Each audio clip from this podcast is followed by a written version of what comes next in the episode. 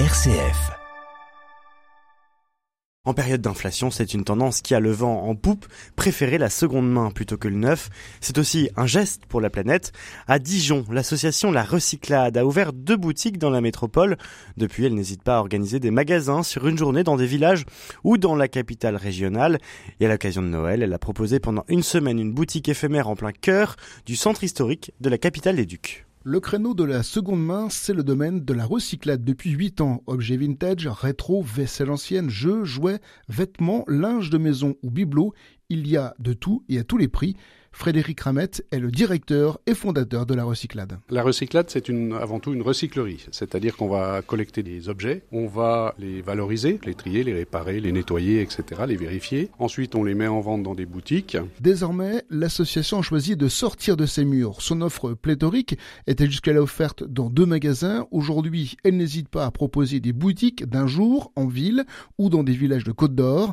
Ainsi, pour Noël, elle s'est installée dans un ancien atelier dans le centre-ville de Dijon Dijon mais alors pourquoi ces escapades? La réponse de Camille Fabiano, valoriste chez la Recyclade. Alors parce qu'on a beaucoup beaucoup de stock déjà. Ensuite parce que on voulait faire un événement spécial autour euh, des petites pépites qu'on a mis de côté. Donc on a sorti des objets qui étaient coup de cœur, euh, notamment dans, dans, les vêtements, coup de cœur, marque ou vintage. Et puis pour se faire connaître aussi euh, d'un public qui ne nous connaît pas encore, en étant dans des lieux qui sont bien identifiés à Dijon, donc comme comme la ferronnerie aujourd'hui. Et les clients ne s'y trompent pas, ils connaissent le principe de la seconde main et semblent y trouver leur bonheur. La seconde main à portée de main. Là, je viens de trouver une jolie petite jupe, euh, pas chère du tout, et qui va me faire bien plaisir.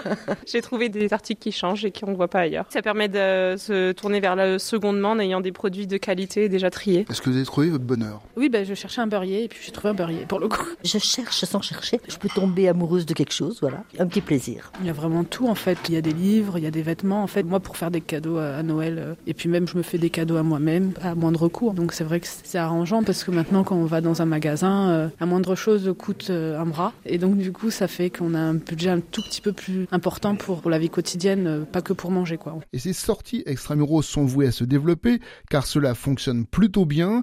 Camille Fabiano. On a fait une petite tournée déjà dans les villages pas très loin d'Ezray pour être aussi à la rencontre d'un autre public qui n'appartient pas à la ville. Et puis on a des projets au plus long cours pour avoir euh, un et faire une recyclerie nomade. L'idée, c'est de proposer un service qui soit peut-être pas que de la vente en seconde main. Euh, il y aurait certainement euh, des ateliers qui pourraient être organisés, notamment des cafés réparation, un travail pour affûter les couteaux, enfin voilà. Aujourd'hui, la Recyclade emploie quatre personnes, accompagnées par une quarantaine de bénévoles.